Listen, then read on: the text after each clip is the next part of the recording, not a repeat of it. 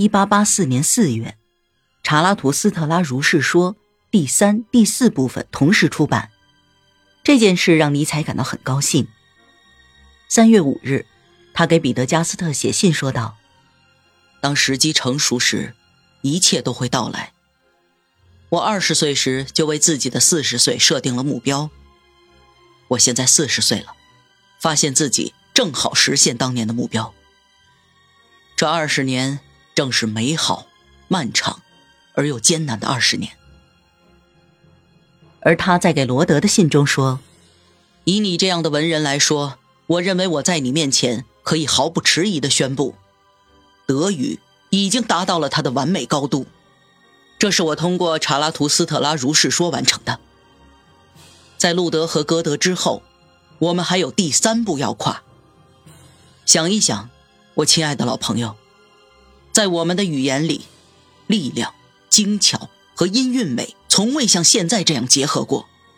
我的文体是一种舞蹈的艺术，我像舞蹈者一般摆弄着各种各样的对称，甚至在元音上，我也利用了这些对称。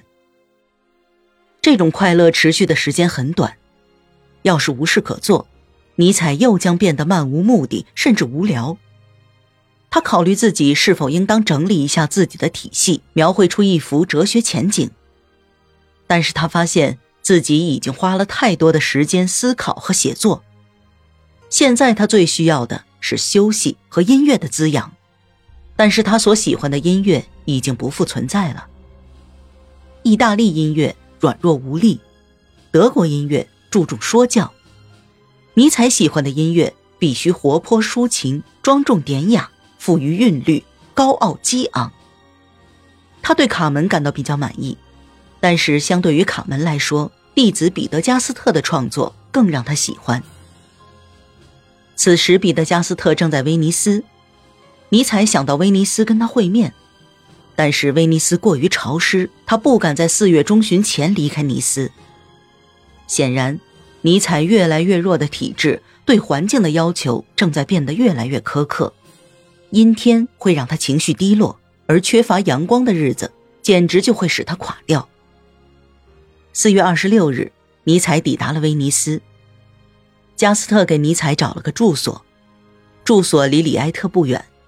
这个房子的窗户开向大运河的方向。这是尼采在四年之后重回威尼斯，所以这次到来让尼采拥有孩子般的喜悦。他迫切的想要重新结识这个可爱的城市。威尼斯是一座迷宫，他的精神中混合着阳光与水的魔力，而威尼斯的人们都欢快机智，有着优雅的气质。走在这座城市里，随意的一瞥就能看到意想不到的花园，花园里的鲜花和苔藓透过石头的缝隙往外乱窜。尼采在笔记本上这样写道。威尼斯是由上百个渊博的孤独者创造的，因此它具有非比寻常的魔力。这象征着未来。他每天要花四五个小时在小街上散步，就像他以前在隐居地附近的山坡上漫步一样。他有时独行，有时随意大利行人而行。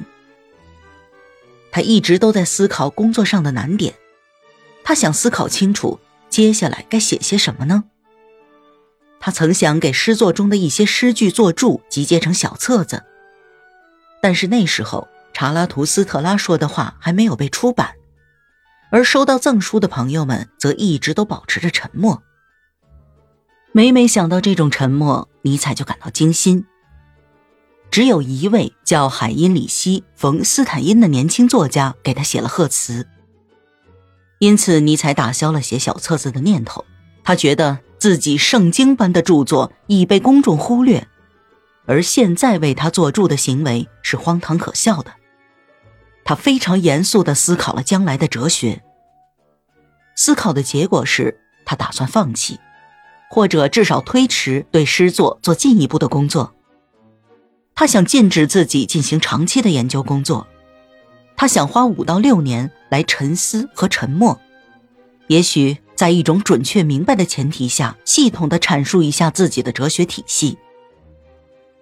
快到六月中旬时，他离开威尼斯去了瑞士。这期间，各种计划出现在他的心中。首先，他想到巴塞尔的图书馆里阅读书籍，他想看一些历史学和自然科学方面的著作。但是，由于那里的气候十分闷热，再加上那些让他不快的朋友，最终尼采只在巴塞尔做了短暂的停留。那里的人们。要么没有读过查拉图斯特拉如是说，要么完全没有理解。他给彼得加斯特写信说道：“对着他们，我宁愿置身于奶牛之中。”接着，他再次来到了恩加丁，